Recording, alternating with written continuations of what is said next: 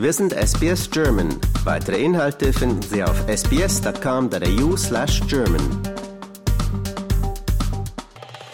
1912 bemerkte der deutsche Meteorologe und Geowissenschaftler Alfred Wegener, dass die heutigen Kontinente einst eine riesige Landmasse waren, die später auseinanderbrach.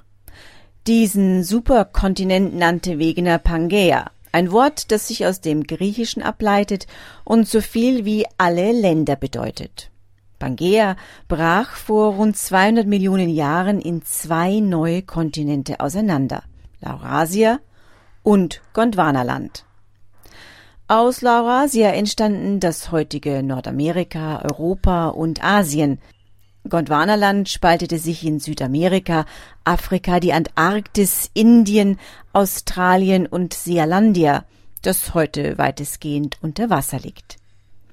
In weiteren 200 bis 300 Millionen Jahren wird die Situation, wie wir sie heute kennen, erneut eine völlig andere sein. Wie diese Welt der Zukunft aussehen könnte, das haben Forscher der Curtin University in Perth sowie der Peking University in China versucht herauszufinden. Die Wissenschaftler arbeiteten dabei mit einem Supercomputer, der die Entwicklung der tektonischen Platten der Erde und die Entstehung eines zukünftigen Superkontinents modellierte. Die Ergebnisse ihrer Studie veröffentlichten die Forscher in der Zeitschrift National Science Review. In den letzten zwei Milliarden Jahren sind die Kontinente der Erde alle 600 Millionen Jahre zu einem Superkontinent zusammengestoßen, sagte der Hauptautor der Studie Huan Yuang von der Curtin University. Dieser Prozess sei als Superkontinentzyklus bekannt. Das bedeutet, dass die heutigen Kontinente in ein paar hundert Millionen Jahren wieder zusammenrücken werden. Die Forscher vermuten, dass die bisherigen Superkontinente sich auf sehr unterschiedliche Art und Weise gebildet haben. So zeigt die Simulation des Teams, dass die Dicke und Stärke der tektonischen Platten unter den Ozeanen im Laufe der Zeit abgenommen hat. Grund dafür ist, dass die Erde sich seit ihrer Entstehung vor 4,5 Milliarden Jahren abkühlt. Letzteres lässt laut der Forscher die Vermutung zu, dass sich der nächste Superkontinent nicht bilden wird, indem die jungen Ozeane wie der Atlantik oder der Indische Ozean geschlossen werden. Stattdessen wird ihrer Meinung nach der älteste Ozean der Welt, der Pazifik, die Hauptrolle spielen. Der Pazifische Ozean ist das, was vom Superozean Pantalassa übrig geblieben ist. Er ist der älteste Ozean der Erde. Der Pazifik schrumpft seit der Dinosaurierzeit. Basierend auf der neuen Simulation wird der Ozean, der momentan noch 10.000 Kilometer spannt, damit in weniger als 300 Millionen Jahren verschwunden sein. Grund dafür ist, dass die Kontinente keine fixierten Landmassen sind.